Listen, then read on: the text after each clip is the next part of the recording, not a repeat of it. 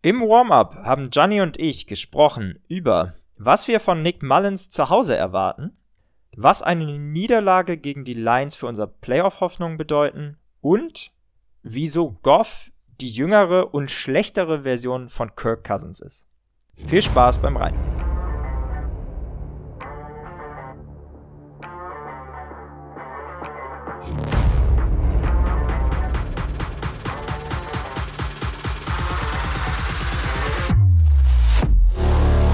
Schwarz, Rot, Purple and Gold. Der Minnesota Vikings Podcast mit Gianni und Freddy. Footballerei. Und damit herzlich willkommen zu einer neuen Folge Schwarz, Rot, Purple and Gold, dem Warm-up zum Heiligabend-Matchup gegen die Detroit Lions zu Hause im US Bank Stadium. Ich freue mich ganz besonders, die Folge heute wieder mal mit Freddy machen zu dürfen. Grüß dich. Ja, moin. Äh, hier vorweihnachtliche Stimmung schon, ne? In unserer äh, Weihnachtsedition quasi. Eigentlich ja. müssen wir noch mal so, Jing so Jingle Bells einspielen oder so. ja, so muss es sein. Äh, ist ja auch ein Whiteout-Game am, am Sonntag. Ähm, und wir sind natürlich alle wieder vor der Herausforderung, genau wie letztes Jahr gegen die Giants an Heiligabend das Ganze machen zu dürfen. Ist wieder super. Freut sich die Familie, oder? Wie macht ihr's? Nö, das äh, ist klasse. Vor allen Dingen so mit äh, Kleinkind und Großeltern unter einem, unter einem Dach. Äh, wird eine Herausforderung, äh, so ein bisschen, aber kriegen wir auch hin. Mein Plan ist aktuell ähm, einfach, äh, wenn alle im Bett sind, das einfach äh, Real Life zu gucken. Was hast, hast du dir schon Idee, was? Ja. Hast du dir schon was ausgedacht? So ganz entspannt den Abend ausklingen lassen mit einem schönen Vikings-Sieg, hoffentlich. ja, ich werde es wahrscheinlich äh, schon live schauen, aber halt dann so nebenher am iPad, irgendwie am Essenstisch, das habe ich letztes Jahr auch gemacht.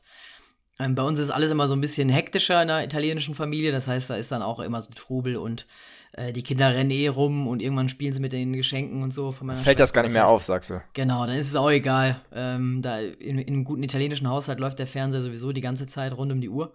Ähm, da ist Weihnachten auch nicht viel besonderer. Von daher habe ich da mein iPad auf lautlos und dann werde ich mir aber auch nochmal, glaube ich, am nächsten Tag vielleicht die, das Game in 40 oder so in Ruhe anschauen. Dann wird man nicht jeden Slap nämlich mitbekommen beim Essen. Aber ja, ich bin so wie letztes Mal auch, wenn man dann verhindert ist bei, den, bei dem Bengals-Game Samstag da auf dem Geburtstag. Ich bin dann doch immer verleitet zu schauen und irgendwie, äh, weiß nicht, mich, mich juckt es dann immer in den Fingern so. Ich muss es dann sehen. Ja, also verstehe ich. Äh, besonders bei, bei den Spielen, die wir hier so produzieren und wie das so abgeht bei uns zurzeit. Ähm, Eben. Und es ist auch ein sehr wichtiges Duell. Da nochmal ein Tipp, vielleicht einfach so Earpods oder so in ein, äh, in ein Ohr und dann hast du auch Ton auf dem, auf dem Ohr und dann, dann äh, nebenbei so ein bisschen multitasken. Ja, wenn ich jetzt eine Frau wäre, dann könnte ich, äh, oder längere Haare wie du, Freddy, dann äh, könnte ich ja könnte ich ja quasi das so verstecken, aber nee, da will man dann doch schon in Familiengesprächen lauschen in der Heimat. Aber ähm, Stichwort Weihnachten, wir haben auch noch eine kleine Aktion geplant. Äh, wir haben ein kleines Gewinnspiel für euch vorbereitet.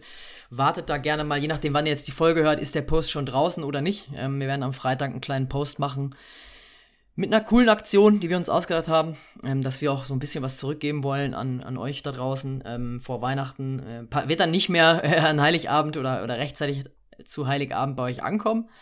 Aber äh, zumindest der oder die Glückliche ähm, hat dann vielleicht danach was in den Händen. Ähm, wir wollen noch nicht verraten, was es ist. Ähm, aber glaube ich ganz cool.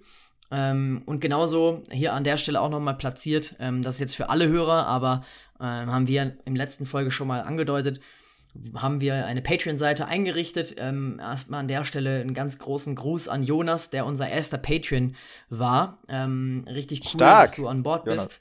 Und ja. generell ähm, cool an jeden oder, oder an jeden und jede, die da ähm, uns supporten möchte. Hier nochmal warum. Wir haben einfach gemerkt, dass äh, der Podcast natürlich ein Hobby ist und auch bleibt, aber wir einfach so ein bisschen was mehr improvisieren, äh, nee, wie sagt man? Äh, ja, einfach professionalisieren wollen. wollen. Genau, ja. so, das ist das Wort, was ich gesucht habe. Noch mehr machen wollen. Zum Beispiel PFF ist das erste, was wir ganz gerne uns anschaffen möchten. So eine Membership im Jahr ist nicht ganz so günstig, ähm, kostet jetzt aber auch nicht die Welt. Aber wir haben gesagt, ähm, so wollen wir das alles, was wir über Patreon einnehmen, eins zu eins auch wirklich in den Podcast reinvestieren. Aktuell sind da noch keine Bonusinhalte geplant, aber Ähm, wenn da mehr Patreons ähm, uns supporten, dann wollen wir auch sowas wie exklusive Gewinnspiele machen oder wir haben auch schon Ideen bekommen von euch. Danke dafür.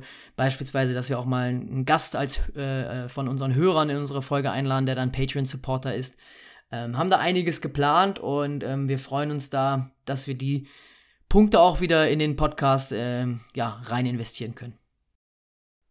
Ja, absolut. Ähm, von daher vielen Dank schon mal ähm, für den Support an der Stelle und ähm, genau, freuen uns einfach, äh, dass es so gut ankommt. Ähm, an der Stelle auch nochmal insgesamt für, für dieses Jahr und äh, wir haben es, glaube ich, der, an der einen oder anderen Stelle schon mal erzählt. Ähm, hätten wir, glaube ich, vor kurz über einem Jahr nicht gedacht, dass es äh, mal so ein fester Bestandteil in unserem Leben wird und ähm, ja, macht einfach super viel Bock mit dir zu quatschen und wir machen es äh, für uns, aber natürlich auch äh, ein bisschen, bisschen für euch und da ist immer schön, ähm, das Feedback von euch auch zu bekommen. Und an der Stelle haben wir auch eine neue Apple äh, Podcast-Bewertung. Die ist ein bisschen länger, deswegen versuche ich sie mal zusammenzufassen. Ähm, von Kind Malkavs. Ich hoffe, ich äh, spreche es richtig aus. Coole Nummer, Jungs. Hey, Gianni und Freddy, danke für euren Podcast. Macht echt Spaß, euch beim Abnörden in Anführungsstrichen zuzuhören. Bin eher Football als Team begeistert, auch wenn Vikings und 49ers schon auf Platz 1 stehen für mich. Ähm, Team-Podcast versucht, äh, versuche ich immer zu verfolgen. Ihr seid mir am sympathischsten. Ich höre auch die Giants, Panthers, Jets, Niners und so weiter. Ich höre euch jetzt schon seit circa einem Jahr zu, also von daher äh, einer der ersten bei uns dabei. Ähm, und mir gefällt, dass ihr nicht so übertrieben mit Zahlen um euch werft. Klar, Statistik ist wichtig, spannend und interessant, aber ihr habt eine gute Dosis. Dann kommt echt noch ein langer Text, ähm, aber hier auch nochmal macht's gut und vor allem macht weiter. Alles Gute euch, auch der kleinen Familie. Äh, Freddy, beste Grüße. Äh, super, vielen Dank äh, für, die, für die Rezension an der Stelle auch nochmal. Wir freuen uns da immer auf Feedback, Kritik. Ähm, ihr könnt auch gerne immer über die Spotify-Folge äh, direkt Feedback oder äh, Fragen auch einreichen. Ähm, oder aber am einfachsten per Instagram unter mnvikings.de, äh, Apple Podcast, Spotify Podcast und überall da, wo es auch Podcasts gibt. So, jetzt müssen wir aber mal hier äh, Tacheles reden ja. ähm, und zur Ausgangslage kommen für Sonntag, Freddy. Ja, ähm, jetzt haben wir darüber gesprochen, wie wir es machen und wie das Setup ist und wie wir gucken. Ähm, spannend wird natürlich äh, so ein bisschen zu analysieren, wie wir denn äh, zu unserem nächsten Sieg kommen ähm, und vor allen Dingen, wenn die Lions das gewinnen, dann äh, habe ich gesehen, dann haben die Divi Division, so, Division gewonnen äh, und das zum allerersten Mal, weil das letzte Mal, als sie die 1993 die Division gewonnen haben, hieß die ja noch Central Division. Komplett crazy, ne? Ja, wie können wir den Lions das so ein bisschen vermiesen? Ja, ist eine sehr gute Frage. Ähm, die haben jetzt gegen Denver über 40 Punkte eingeschenkt, gegen die haben wir auch gespielt. Man muss dazu sagen, sie haben zu Hause gespielt im, äh, in, in Detroit. Das heißt, es ist nochmal ein kleiner anderer Faktor. Die letzten beiden Division-Duelle gegen die Bears und Packers haben die Lions aber verloren. Das heißt, ich hoffe da so ein bisschen, dass man in der Division gelten ja immer so ein bisschen andere Regeln. Ne? Ähm, wir sind ja 7 und 7, haben immer noch den Nummer 6 Seed. Äh, Packers Falcons haben verloren, die Rams und Saints und auch sogar die Seahawks haben dann ausgerechnet noch gegen die Eagles gewonnen. Ähm, wir haben aber überall die Tiebreaker auf unserer Seite. Ich glaube, das wird noch sehr eng. Ähm, vielleicht auch da nochmal kurze Einschätzung von unseren äh, Insta-Followern. Ja, ich glaube, wir sollten uns auch dazu nicht äh, zu sehr drauf verlassen, obwohl wir die Tiebreaker auf unserer Seite haben. Ähm, und dann, äh, genau, Joanna Psych, ich hoffe auch an der Stelle, dass ich den Namen äh, da einigermaßen vernünftig ausgesprochen habe, äh, sagt, machbar, aber in den Playoffs wird es ganz schnell aus sein für uns. Äh, Leon Petke, mager, aber nächstes Jahr wird's ri wird richtig angegriffen und Broxy 0815. Äh, da, denke, für die Playoffs müssen zwei Siege her und äh, um das mal vorwegzunehmen, da würde ich mich anschließen. Also ähm, ich glaube, ein Sieg reicht uns da nicht, ähm, dass wir da weiterkommen. Ich könnte mir vorstellen, dass es äh, notwendig sein wird, gegen Detroit zweimal zu gewinnen. Ähm, und das wird knackig. Positiv bei uns auf jeden Fall, wenn man mal auf unsere Offense schaut, ist, ähm, dass wir ja unsere O-Line, oder was heißt positiv, Ähm, positiv wäre äh, es, wenn Brian O'Neill zurückkommt, ähm, der questionable immer noch ist, genau wie Chris Reed, unser Guard, den wir geholt haben. Äh, auch Jalen Naylor und Alex Madison sind noch questionable. Ähm, unsere O-Line, die muss sich so ein bisschen stabilisieren, oder? Ich meine, ich glaube, die, die Lions Pass Rusher um Aiden Hutchinson, der spielt solide diese Saison, aber ist jetzt auch kein, jetzt sag ich mal so, nicht so der Überflieger, wie man äh, vielleicht gedacht hätte. Hat 6,5 Sacks, zwei Forced Fumble, eine Interception. Ähm, und ich glaube, das wird natürlich wieder mit Nick Mullins an das Center, das stand schon früh in der Woche fest, äh, auch herausfordernd, oder? So, kurz hier unmuten. Ähm, ja, ich, also, äh, ich bin gespannt, wie unsere O-Line dann aussieht. Ähm, am Ende des Tages, wer spielen kann. Äh, natürlich Brian O'Neill, jemand, der da äh, zusätzliche Stabilität bringen würde, gerade gegen jemanden wie Aiden Hutchinson. Ähm, außerhalb von Aiden Hutchinson muss ich sagen, macht mir der Pass Rush jetzt nicht so zu schaffen. Ich glaube, wenn man den rausnehmen kann, dann hat man schon ähm, da eine, eine ganz gute Chance. Gerade auch, ähm, wenn man so auf die Linebacker guckt und auf die Cornerbacks, dann ist das für uns meiner Meinung nach ein gutes Matchup. Also gerade jetzt, äh, wo Justin Jefferson wieder zurück ist, er ja auch ähm, wieder direkt ähm, viele Targets bekommen hat letzte Woche. Und äh, Jordan Addison, ein Breakout-Game, äh, sein zweites äh, Spiel mit über 100 Yards hatte, ähm, 6 für 6 und eben äh, 111 Yards, zwei Touchdowns.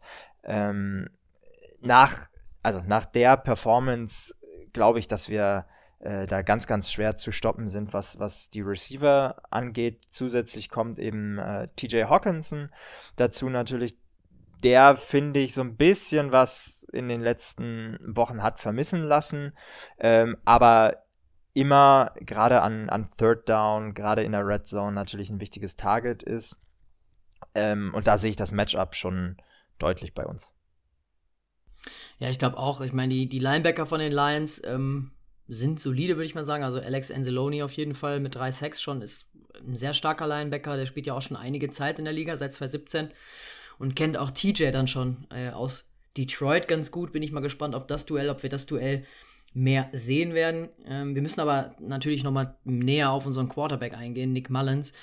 Ich finde, er hat es stellenweise solide gemacht. Wir haben ihn ja deswegen reingeworfen gegenüber Josh Dobbs, weil er mehr Stabilität, mehr Sicherheit reinbringen sollte. Er hat zwei Interceptions gehabt, bei 303 Yards, zwei Touchdowns, ein 99er Rating. Was eigentlich okay ist, muss man sagen. Also ich glaube, wenn man sich so, wenn man das Bears-Spiel so gesehen hätte, da hätte seine Leistung easy gereicht für den Sieg. Und das haben wir ja Josh Dobbs angekreidet. Aber er hatte natürlich auch diese zwei richtig ekligen Interceptions drin und mindestens eigentlich noch eine, die er hätte kriegen müssen, die er zurückgenommen wurde ich hoffe, dass er zu Hause bei uns im US Bank Stadium ähm, natürlich ein bisschen noch ruhiger agiert, ein bisschen mehr Sicherheit. Ich glaube, wir werden ähm, ja mehr so eine Art Kirk Cousins 2.0 sehen müssen, so viel Play-Action. Und ich glaube aber auch, dass es der richtige Move ist. Da lege ich mich fest, ähm, dass Kevin O'Connell ihm weiter jetzt vertraut, dass er nicht noch mehr Wechsel reinbringt, auch wenn einige natürlich Jaron Hall weiterhin fordern. Aber ich glaube, solange da jetzt noch was drin ist ähm, und solange man sagt, er möchte möglichst einen Groove bekommen, möchte reinkommen, möchte so ein kleines Momentum entwickeln. Ich meine, der Junge, der ist jetzt auch kein riesen erfahrener Veteran in der NFL. Der braucht auch ein bisschen Zeit, muss man auch sagen. Ich meine, so wie Josh Dobbs eingeschlagen ist, äh, hat man ja auch gesehen, dass es nicht in jedem Spiel selbstverständlich ist. Von daher finde ich, wird da manchmal ein bisschen zu viel Schwarz-Weiß ähm, geschrieben. Äh, haben wir auch schon gesagt in unserer Review am Montag. Aber ich finde einfach da an der Stelle komplett richtiger Move. Oder hättest du es anders gemacht? Nee, bin ich bei dir. Ähm, ich glaube, es ist gut, ihm jetzt auch nochmal frühzeitig sozusagen das Vertrauen zu geben. Er hat ja schon, ähm, Kevin O'Connell hat eben Montag schon announced, dass äh, Nick Mullins weiterhin der Starter sein wird. Ähm, wir haben es schon gesagt, von den Stats sieht das eben auch gut aus. Also 303 Passing Yards, zwei Touchdowns. Klar, die zwei Interceptions tun weh und eigentlich wäre es eben auch noch eine dritte gewesen, aber ein äh, fast äh, ein Passer-Rating von fast 100. Ähm, auf dem Papier liest sich das gar nicht so schlecht. Das Thema war eher so, dass diese drei, vier, fünf Würfe, die ich sehr, sehr fraglich fand.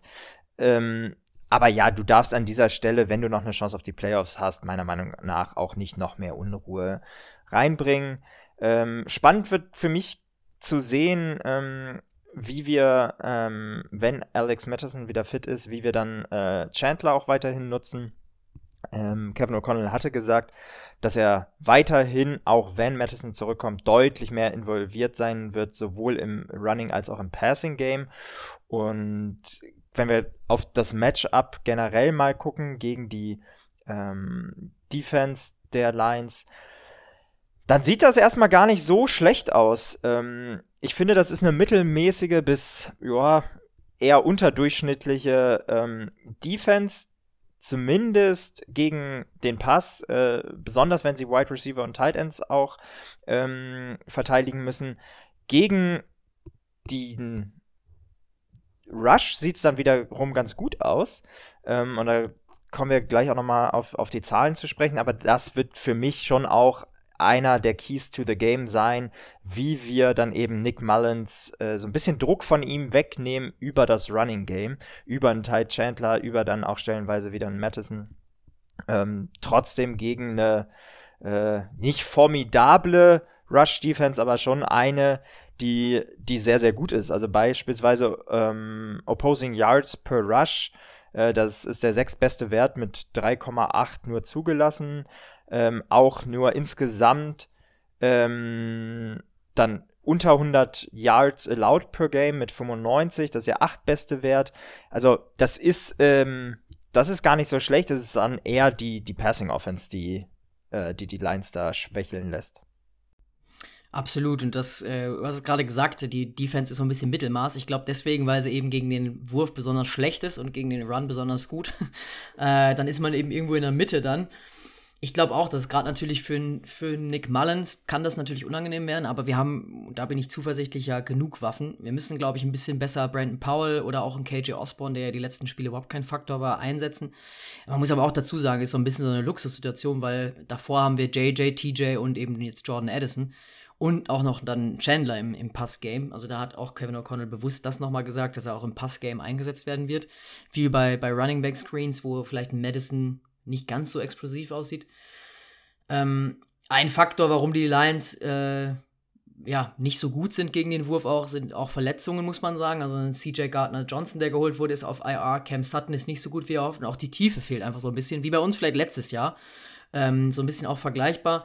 Der Safety äh, und Rookie aus der zweiten Runde, Brian Branch, der spielt eigentlich ganz gut, war aber auch immer mal wieder verletzt. Äh, der auch immer mal wieder rotiert zwischen Safety und Slot Cornerback der auch ein sehr harter Hitter ist. Ähm, da bin ich mal gespannt, ob er zum Beispiel, wenn er jetzt zum Beispiel gegen Jordan Addison spielt, so wie das Rookie-Duell, ähm, ich glaube, den kann er da ganz gut schon aus dem Spiel nehmen. Da wird es gefährlich dann auch für den Jordan Addison.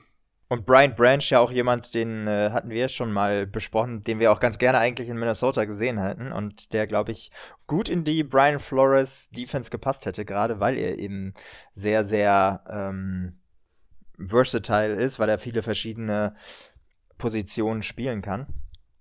Ähm, da bin ich äh, gespannt, genau, wie wir besonders dann äh, Jordan Addison ähm, das umgehen können, sozusagen dieses äh, physische an der Line of Scrimmage, was ihm ja nicht so sehr liegt. Absolut. Und äh, ja, ich hoffe aus rein egoistischer Sicht im Fantasy, ich bin nämlich im Halbfinale in, in der wichtigeren Liga bei uns, ähm, und da habe ich Chandler und Madison beide. Letzte Woche wurde mir die Entscheidung abgenommen, wen ich aufstelle. Ich glaube, ich werde trotzdem mit Chandler gehen wieder, egal wie wie Keine es Frage. Von, von Madison. Also ich hoffe einfach da mehr auf, auf, so dieses Upside, genau. Auch wenn ich glaube, dass die, ja, die Detroit Defense da schon anders agieren wird als letzte Woche ähm, bei den Bengals. Ein Faktor, den wir in den Griff kriegen müssen, ähm, oder zwei eigentlich, zwei gleichzeitig, ist natürlich das Turnover-Game. Das müssen wir definitiv verbessern. Ist auch einer der Gründe, warum wir nur 47% in der Red Zone ähm, Scoring Percentage sind. Das ist ja mit Nummer 26 in der Liga weit unterm Durchschnitt. Ähm, aber hier mal eine, eine, spannende Statistik. Wenn wir das Turnover Battle gewinnen, dann sind wir 4 und 0. Wenn wir unentschieden sind, auch 2 und 0. Sobald wir aber das Turnover Battle verlieren, sind wir bei 1 und 7. Und äh, das ist eigentlich nicht überraschend, muss man sagen, aber ähm, hier mal schwarz auf weiß zu sehen, du sagst es ja immer wieder, ist eigentlich relativ simpel, äh, Mathe.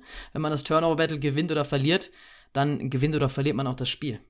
Ja, und das ist eigentlich was, was man auch schon äh, seit Jahren weiß in der NFL. Trotzdem ähm, müssen wir das einfach besser hinkriegen. Diese Saison ist echt äh, problematisch, was das angeht für uns.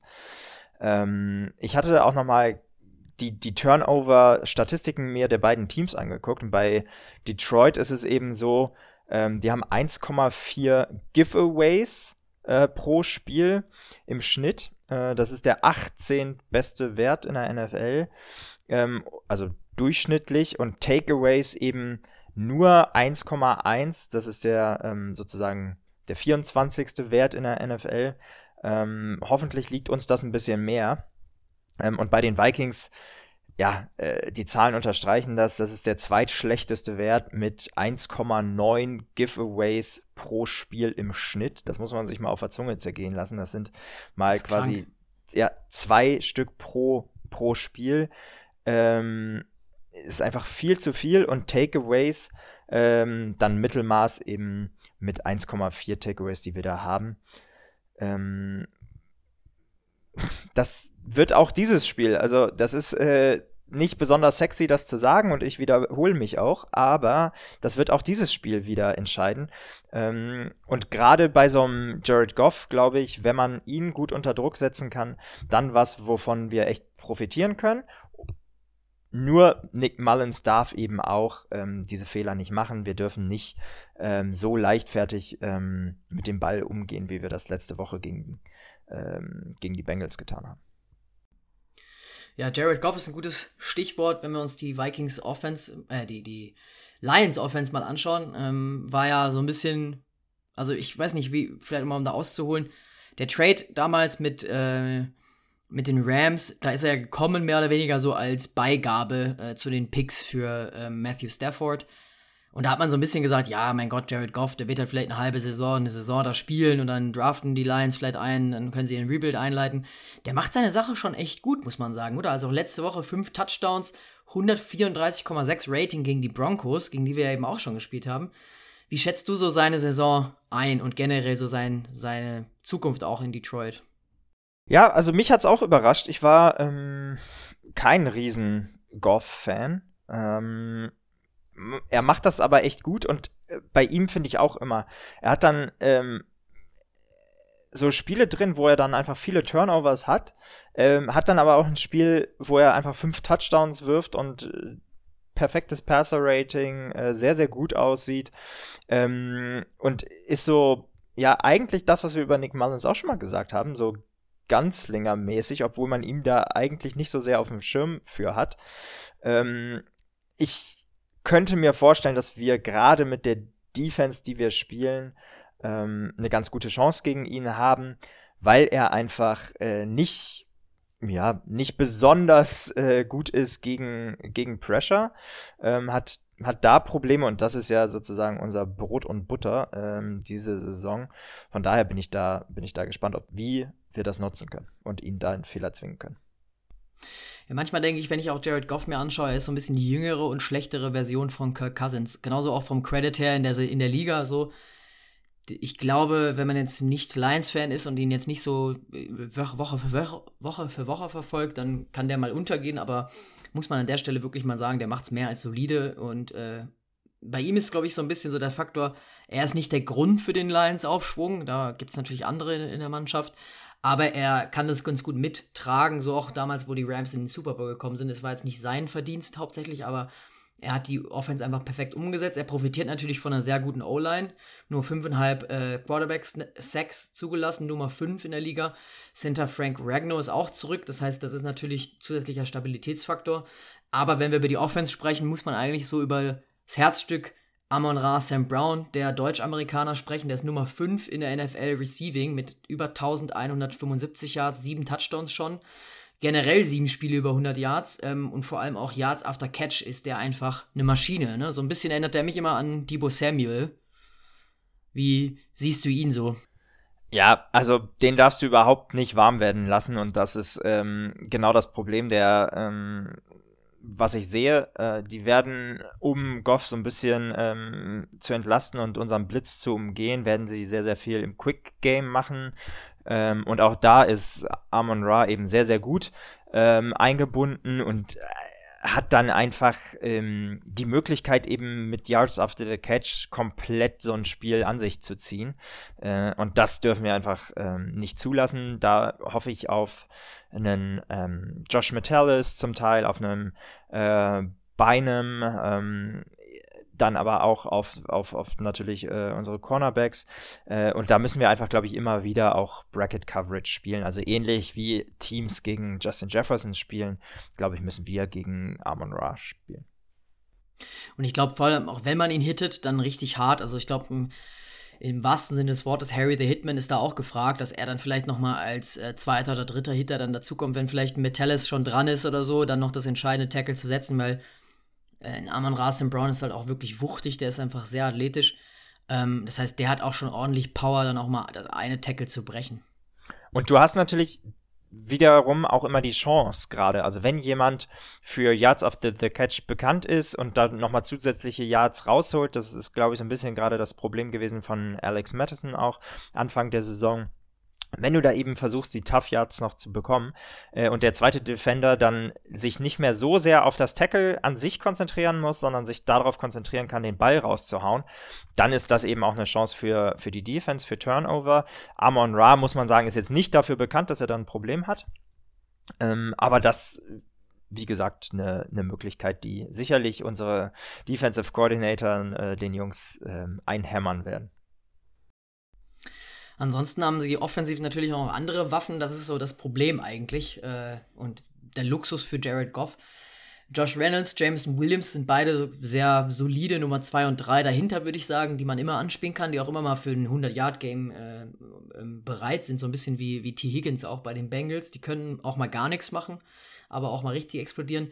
Jemand, der mir so ein bisschen Kopfschmerzen noch zerbr äh, zerbricht, äh, ist Tight M Sam Laporta. Und da auch, wir haben es schon öfter mal gesagt, das ist der Pick äh, aus der Second Round dieses Jahr gewesen, den wir damals bezahlt haben für TJ Hawkinson an die Lions. Also so ein bisschen Dix und Jefferson, äh, wie wir es gemacht haben eigentlich mit den Bills. Der spielt eine richtig starke Rookie-Saison. Komplett ähm, krank. Was glaubst einfach. du, wie kriegen wir den denn in den Griff überhaupt? Und wer soll den covern? Ja, ähm, bevor wir dazu kommen, vielleicht einmal ganz kurz so die Zahlen. Also, ähm, du hast es schon gesagt, Weltklasse Rookie-Saison, also ich glaube besser als das jeder hat kommen sehen. Ähm, 738 Yards, 9 Touchdowns, das ist einfach der viertbeste Wert in der gesamten NFL oder tight für den ähm, viertbesten Wert in der NFL. Und das für ein Tight End in seiner Rookie-Saison ist schon richtig, richtig, richtig krass. Ähm, ist immer anspielbar und letzte Woche einfach drei der fünf Touchdowns gegen die Broncos gefangen. Äh, und auch davor die Wochen hat sich ja abgezeichnet, wie wichtig er für die Offense ist und trotzdem konnten die Broncos es nicht stoppen. Genau das müssen wir einfach ähm, besser machen. Da sehe ich dann natürlich allen voran unsere, unsere ähm, Linebacker, so heißt das, vielen Dank. und äh, einen Jordan Hicks, der ähm, ja hoffentlich wieder zurückkommen kann, so wie es aussieht. Ähm, er hat bisher voll trainiert, also es sieht ganz gut aus. Jordan Hicks, ein Ivan Pace Jr. und natürlich dann auch äh, unser Swiss Army Knife, äh, Josh Metellus, ähm, der auch für, für harte Hits bekannt ist und ähm, eben, du hast es gesagt, in ähm, Harrison Smith eben auch. Also eigentlich alle, die so ähm, Linebacker slash Hybrid äh, Safety Rollen spielen und aber auch mal näher zur Line of Scrimmage kommen können und äh, vor allen Dingen physisch sind und harte Tackles legen können. Ähm, die müssen wir da so ein bisschen in die Pflicht nehmen ähm, und dürfen eben nicht äh, uns sozusagen das Spiel von denen aufdiktieren lassen, was dann über Sam Laporte und äh, Amon Ra geht. Ja, Tight End generell ist ja so eine kleine Schwachstelle für uns. Äh, sehen wir generell nicht so gut aus, ähm, weil wir ja oft auch mit dem Blitz kommen dann und dann vielleicht äh, hier und da auch Freiräume geben, gerade auch bei Tight Ends, wenn die vielleicht dann äh, nicht mitblocken. Das Run-Game ist aber auch noch definitiv ein Faktor, über das wir sprechen müssen bei den Lions, was man jetzt gar nicht so, ja, eh, sag ich mal, hinten anstellen darf, sondern da sind die Lions eigentlich mindestens genauso stark wie im Passing-Game. Haben eben den Luxus, dass sie da mit Montgomery und Gibbs äh, sehr vielseitig aufgestellt sind, ähm, wo ich mir die Zahlen angeguckt habe. Die Lions wurden ja sehr kritisiert für den First-Runden-Pick. Er hat 792 Yards, 7 Touchdowns, 5,7 Average und Montgomery sieht sogar noch besser aus mit 855 Yards, 10 Touchdowns, 4,8 on Average. Ähm, wie siehst du im Nachhinein so den Pick der Lions? War das smart oder hättest du lieber irgendwie da aus Lions Sicht, sag ich mal, doch die Ressourcen anders gesteckt? Also ich finde, ähm, man belächelt das oft so ein bisschen ähm, und in the long run glaube ich, also langfristig hätte ich es wahrscheinlich anders gemacht. Ähm, du hast es gesagt, äh, das ist ein absoluter Luxus mit Montgomery und Gibbs und gerade am Anfang der Saison, als Gibbs noch nicht so sehr eingebunden war in die Offense, ähm, ja, war das so ein bisschen, glaube ich, fraglich und haben, haben auch ähm, das Front Office der, der Lions natürlich äh, dafür von den vermeintlichen Experten, ja, ähm, während oder direkt nach der Draft so ein bisschen auf die Nase bekommen. Jetzt, kurzfristig muss man sagen, sieht das schon sehr, sehr gut aus und sehr kreativ, was sie dann da anbieten. Ähm, und ist natürlich unfassbar schwer ähm, zu verteilen, eben weil Gibbs auch so flexibel einsetzbar ist. Ähm, ich glaube, es ist wie gesagt ein, ein Move, der eher kurzfristig sich auszahlt, als dann insgesamt langfristig, wo man vielleicht ähm, noch mehr investieren hätte sollen, um, um die Defense einfach noch weiter zu upgraden.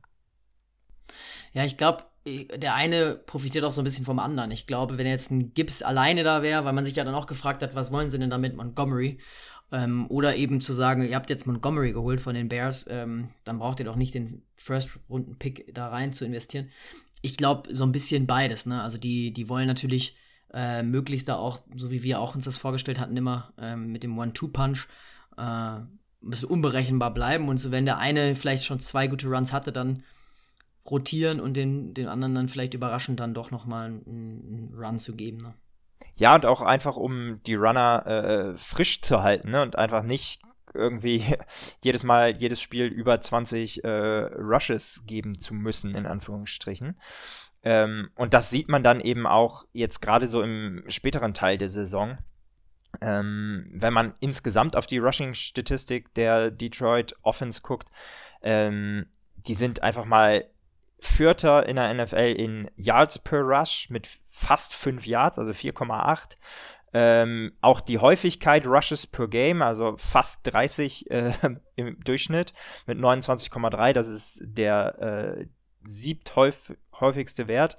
Und dann ähm, Rushing Touchdowns per Game 1,5, ähm, der viertbeste Wert und 140 Rushing Yards äh, per Game der zweitbeste Wert. Also das ist schon sehr, sehr, sehr, sehr, sehr gut und komplementiert natürlich oder ist dann einer der Gründe auch, warum insgesamt die ähm, Detroit Offense so gut ist, äh, die eben ähm, ja 27 Punkte per Game äh, im Durchschnitt machen ähm, und 3,4 Touchdowns, was der drittbeste Wert ist in der NFL. Das ist einfach äh, krass. Und ja, fast 400 Yards per Game. Also da, du kannst da einfach, äh, ja, kann wahrscheinlich noch 10 Minuten darüber äh, erzählen, wie gut die, die Offense ist und das will ich eigentlich gar nicht.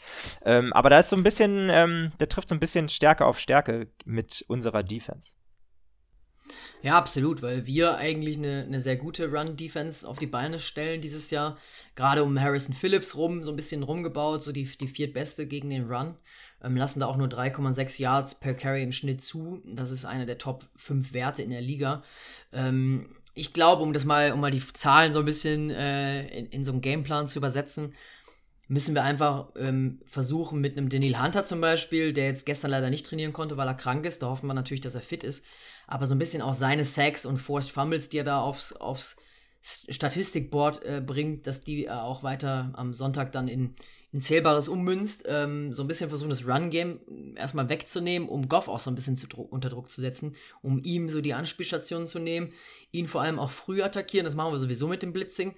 Aber was er nämlich gut kann, ist die schnellen Bälle, ähm, so wie auch ein Jake Browning das am Samstag gegen uns gemacht hat, äh, wegzunehmen eigentlich. Also wirklich die First äh, 1, 2, 3 Reads wegzunehmen. Das sagt man immer so leicht natürlich. Ähm, das will man natürlich immer erreichen, aber das ist bei Goff umso wichtiger, weil wenn da ein bisschen so Timing gestört ist, dann ist er jemand, und das meine ich so ein bisschen auch mit der schlechteren Variante von Kirk Cousins, der dann vielleicht doch mal unruhig wird und vielleicht den Ball irgendwo hinwirft, wo er nicht hin soll.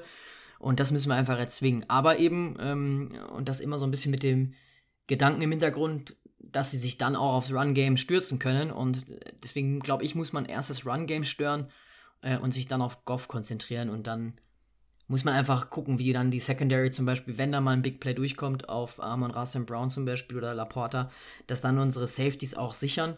Aber ich glaube, wenn man, wenn man da das Run-Game wegnimmt und Goff früh unter Druck setzt, dass man dann schon einen, mindestens einen Faktor äh, aushebeln kann. Ja, also unterschreibe ich, sehe ich genauso. Und da nochmal ist es ja einfach gut, dass ähm, wir dann Hicks äh, zurückbekommen, der vorher eine sensationelle Saison für uns gespielt hat. Ich weiß nicht, ob ähm, du schon was gehört hast, ähm, aber jetzt sind wir ja, bisher hat äh, Ivan Pace Jr. die Rolle übernommen, äh, den Green Dot, wie es heißt, ähm, auf dem Helm getragen und die Defense auf dem äh, Feld gecallt. Das war vorher die Aufgabe von Jordan Hicks. Gibt es da schon Informationen, wie das jetzt weitergeht? Weil es ist auch eine absolute Luxussituation, ja, ähm, zwei solcher Linebacker dann gleichzeitig äh, auf dem Feld haben zu können. Gute Frage. Ich glaube, es wird sich auch so ein bisschen davon oder daran entscheiden, äh, ob Jordan Hicks dann wirklich schon wieder komplett fit ist, ob man sagt, er wird nur ein paar Snaps bekommen erstmal und ähm, versucht so ein bisschen never change a running system, vielleicht auch nicht zu viel zu ändern jetzt. Wobei man auch dazu sagen muss, die Defense sieht sehr gut aus von Brian Flores, aber sah in den letzten Spielen ja dann auch gerade so im vierten Quarter nicht ganz so gut mehr aus. Also gerade auch bei den, bei den Bengals jetzt Quarter 1 bis 3 haben wir nur viereinhalb, oder nee, das war sogar die letzten vier Spiele, nur viereinhalb Punkte zugelassen, was der beste Wert in der NFL ist, aber im letzten Quarter nur ähm, konnten wir quasi zehneinhalb Punkte immer im Schnitt zulassen, was der vorletzte Wert in der Liga ist. Also das ist echt, echt schwierig. Ähm, vielleicht auch noch hier, weil sich das auch einige gefragt haben und wir letztes Mal darüber gesprochen haben, kleines Update zu Marcus Davenport, der wird weiterhin nicht aktiviert von IR, der ist schon seit ein, zwei Wochen wieder ähm, quasi ohne Schiene am Bein, äh, hat Colleen Wolf gesagt, die NFL-Reporterin von, von NFL Network. Und sie hat so ein bisschen das zusammengefasst, dass sie sagt, für sie ist das so eine, eine der weirdesten Situationen überhaupt, weil es heißt von, von Medizinerkreisen, dass wenn er wirklich wollen würde, dann könnte er spielen und könnte so ein bisschen zurückkommen, aber macht er irgendwie nicht. Das äh, lässt viel an, an seiner Persönlichkeit zweifeln, auch so, dass, dass man merkt, der, glaube ich, wird nicht mehr in Minnesota sein. Ja, generell an seiner Motivation einfach super bitter, weil wir gesehen haben, ähm, wie wichtig er ist, wenn er dann auf dem Feld steht und in Anführungsstrichen auch Bock hat ähm, so wie es zumindest Anfang der Saison war, ähm, beziehungsweise als er dann endlich gesund war. Also das bisher eher, eher ein Bust äh, als, als Off-Season Acquisition. Ähm, da lege ich mich jetzt schon mal fest. Wenn, die, wenn Daniel Hunter dann so viel Sex trotzdem nächstes Jahr aufs Board bringt bei uns oder generell die Defense darunter nicht so leidet, brauchen wir auch einen Davenport gar nicht, dann kann man darüber hinwegsehen. Ne? Ja, und man muss auch einfach sagen, DJ Wanham, der davon ähm, nochmal super krass profitiert hat, und ja einfach eine sehr, sehr, sehr gute ähm, Saison da auch spielt. Trotzdem fragt man sich natürlich, was wäre, wenn äh, man so eine Rotation da draus hätte machen können. Aber lass uns doch jetzt nochmal abschließend einmal kurz ähm, vielleicht zusammenfassen, so ein bisschen die, die Schlüssel zum Erfolg, bevor wir dann äh, auch zu unseren Tipps kommen. Genau, die Lions sind tatsächlich mit dreieinhalb Punkten Favorit in Minnesota. Das Over-Under liegt bei 46,5. Ähm, ich glaube auch, dass das tatsächlich sogar noch höher ausgehen wird, dass das ein High-Scoring-Game wird, weil klar, unsere Defense ist gut, aber hat hier und da auch mal, mal Federn gelassen und ich glaube, die Lions sind einfach offensiv stark. Das, ja, anders als man vielleicht in den letzten Jahren kennt, ähm, dass man da schon äh, gucken muss, dass man die Lions vielleicht unter 30 hält. Ich glaube, das schaffen wir aber nicht. Und trotzdem gewinnen wir. 33-31 im Whiteout-Game. Ist somit unser High-Scoring-Game dieses Jahr. Wir haben ja sogar nur ein einziges Mal, da war ich auch überrascht, wo ich das nachgeschaut habe, 31 Punkte gescored, also über 30 überhaupt gegen die Falcons. Ähm, und wir sehen ein nahezu perfektes Spiel von Mullins mit wieder über 300 Yards. Kannst du da mithalten, Freddy? Und das von dir, wo du erst eher so die Pessimistenrolle hier übernehmen übernimmst sonst. Äh, nicht schlecht. Ja, ich bin ja, ist ja Weihnachten. Ich muss ein bisschen äh, Hoffnung verteilen, aber ja, ich, ich mache mir nicht zu viele Hoffnung an sich. Ich, ich bin einfach mal positiv gestimmt, sagen wir so. Sehr gut. Ähm, ja, gehe ich mit. Also ich ähm, sehe auch, dass wir das ähm, gewinnen können. Ich glaube, dass wir das Turnover-Battle gewinnen. Ähm, entgegen aller Vermutungen so ein bisschen äh, und entgegen dem, was vielleicht auch Nick Mullins letzte Woche gezeigt hat. Ich glaube, dass wir, wenn wir den ähm, Run erst ähm, verteidigen und den gut verteidigen, dass wir dann äh, so ein bisschen das ähm, das Recht uns erarbeiten, sozusagen einen sehr, sehr guten äh, Pass-Rush äh, zu haben, indem wir Goff in, unter Druck setzen. Äh, oft natürlich, das machen wir sowieso, aber auch in so ganz klaren Passing-Situationen, wenn wir ihn da reinzwingen ähm, und ihn unter Druck setzen können, dann zwingen wir ihn zu Fehlern und hoffentlich dann auch zu dem ein oder anderen Turnover. Ähm, und das andere wird sein, einfach um hier zu gewinnen, dass wir ähm, die Red Zones, also dass wir in der Red Zone selber Touchdowns machen und nicht Field Goals, so wie es oft passiert ist in den letzten Wochen. Ähm, und dann sehe ich uns ganz knapp, ähnlich wie du, ähm, auch ganz knapp vorne mit 27 zu 24 ähm, und sag genau, dass wir eben das Turnover-Battle gewinnen und äh, trotzdem Mullins eine Interception wirft. Mindestens eine. Ich bin echt gespannt. Echt richtig mies, dass das echt Heiligabend ist, ne? Um 19 Uhr. Das ärgert mich einfach nochmal hier, wenn wir das ganze Spiel analysieren, weil ich bin jetzt richtig heiß aufs Game. Das ist jedes Mal Game. so. Jedes ja. Mal, wenn wir quatschen, bin ich, dann könnte das gefühlt, vielleicht machen wir das auch noch mal, vielleicht machen wir mal so eine Preview so eine Stunde vorher für uns einfach so und dann bist du heiß wie Frittenfett äh, und dann brauchst du aber nicht noch ähm, drei Tage warten. Ich habe auch noch sehr gute Nachrichten, weil ich habe gerade mal den Kalender gecheckt nebenbei. Ähm, und nächstes Jahr fällt der NFL-Sonntag auf den 22. und 29. Das heißt, dann ist zumindest Weihnachten Friede, Freude, Eierkuchen. Wer weiß, wie wir dann stehen nächstes Jahr. Aber jetzt wollen wir erstmal die Lions zu Hause schlagen. Ähm, freut euch aufs Game. Ich hoffe, ihr könnt trotzdem die Zeit da draußen mit den Familien genießen. Hört unseren Podcast äh, und lasst eine Bewertung da. Äh, wenn ihr vielleicht im Auto oder im Zug oder wo auch immer seid, die, auf dem Weg in die Heimat oder wie auch immer. Ähm, ganz gute Zeit euch. Und wir hören uns dann am Montag mit dem School Report. School. Ja, frohe Feiertage auch von mir, äh, schöne Weihnachten und hoffentlich ähm, ein, ein Weihnachtssieg der Vikings unterm Tannenbaum. Skoll!